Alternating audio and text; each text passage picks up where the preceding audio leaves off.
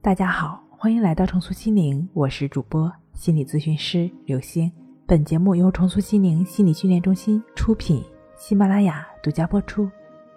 今天要分享的内容是：忍受强迫症真的能好吗？如果非要用一个词来形容强迫症，我想用“狡猾”这个词最恰当。是的，狡猾，这就是强迫症给我的感觉。之所以用这个词来形容他，那是因为他太会和人打游击了，绕圈子了。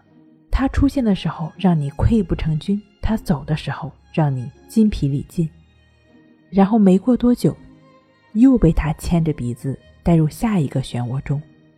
很多强迫症患者在面对强迫的时候，有一种错误的认识，他们认为顺其自然接纳自己的症状，就是要忍受痛苦。凭借痛苦持续下去，而不采取任何行动。所谓接纳，其实就是接受的意思。忍受和接受一字之意，差之千里。说到接纳，很多人第一反应就是忍受。他们认为接纳强迫症就是要忍受强迫，接纳焦虑就是要忍受焦虑，接纳恐惧就是要忍受恐惧。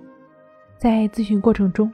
经常会听到很多强迫朋友说：“老师，我忍了，我真的用我最大的意志力去忍他了。现在症状越来越严重，我实在是忍不了了，怎么办？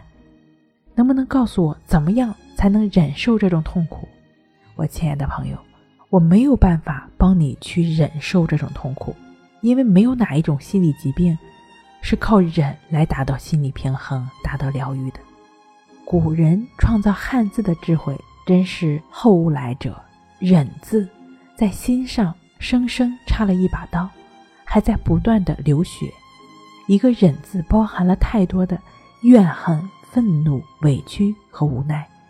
一个忍字其实暴露了你对强迫症状的真实态度。你在内心并没有接纳它，只是为了听从那些要带着症状去生活的理论。强迫自己去忍受他们，你的这种忍受本身就是一种暂时的屈服，带着委屈，带着妥协。你是把这种强迫的症状当做敌人，他们让你过得如此痛苦，你本来是带着强烈的敌意要消灭他们，只是目前你没有办法打败他们，或者说消灭他们，所以你才不得已的带着症状去生活。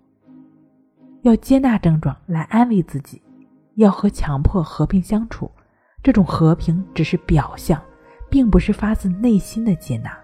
所以，当有一天你无可忍受的时候，你会再次复发，甚至比以前更严重，因为你压抑太久了，太需要一个地方释放一下。所以，我要强调的是，对于强迫，不是忍受，而是接受。是心甘情愿的接纳，是一种允许。有的朋友可能会非常抵触，说什么呢？我被强迫折磨的这么惨，不让我过正常人的生活，我为什么要接纳他？接纳了他，就等于选择了妥协，放弃了自己。不是这样的。我们所说的接纳，并不是要你放弃自己，选择妥协，而是从内向外全然的接纳自己，接纳一个完整的自己。这个完整的自己，包括你认为好的一面，也包括你认为不好的一面。人无完人，金无足赤。我们每个人都会有优缺点，每个人都会有人格面具和阴影部分。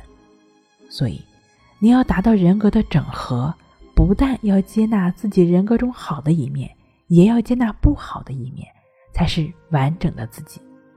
如果你硬要把自己拆分为二，只要好的，不要坏的。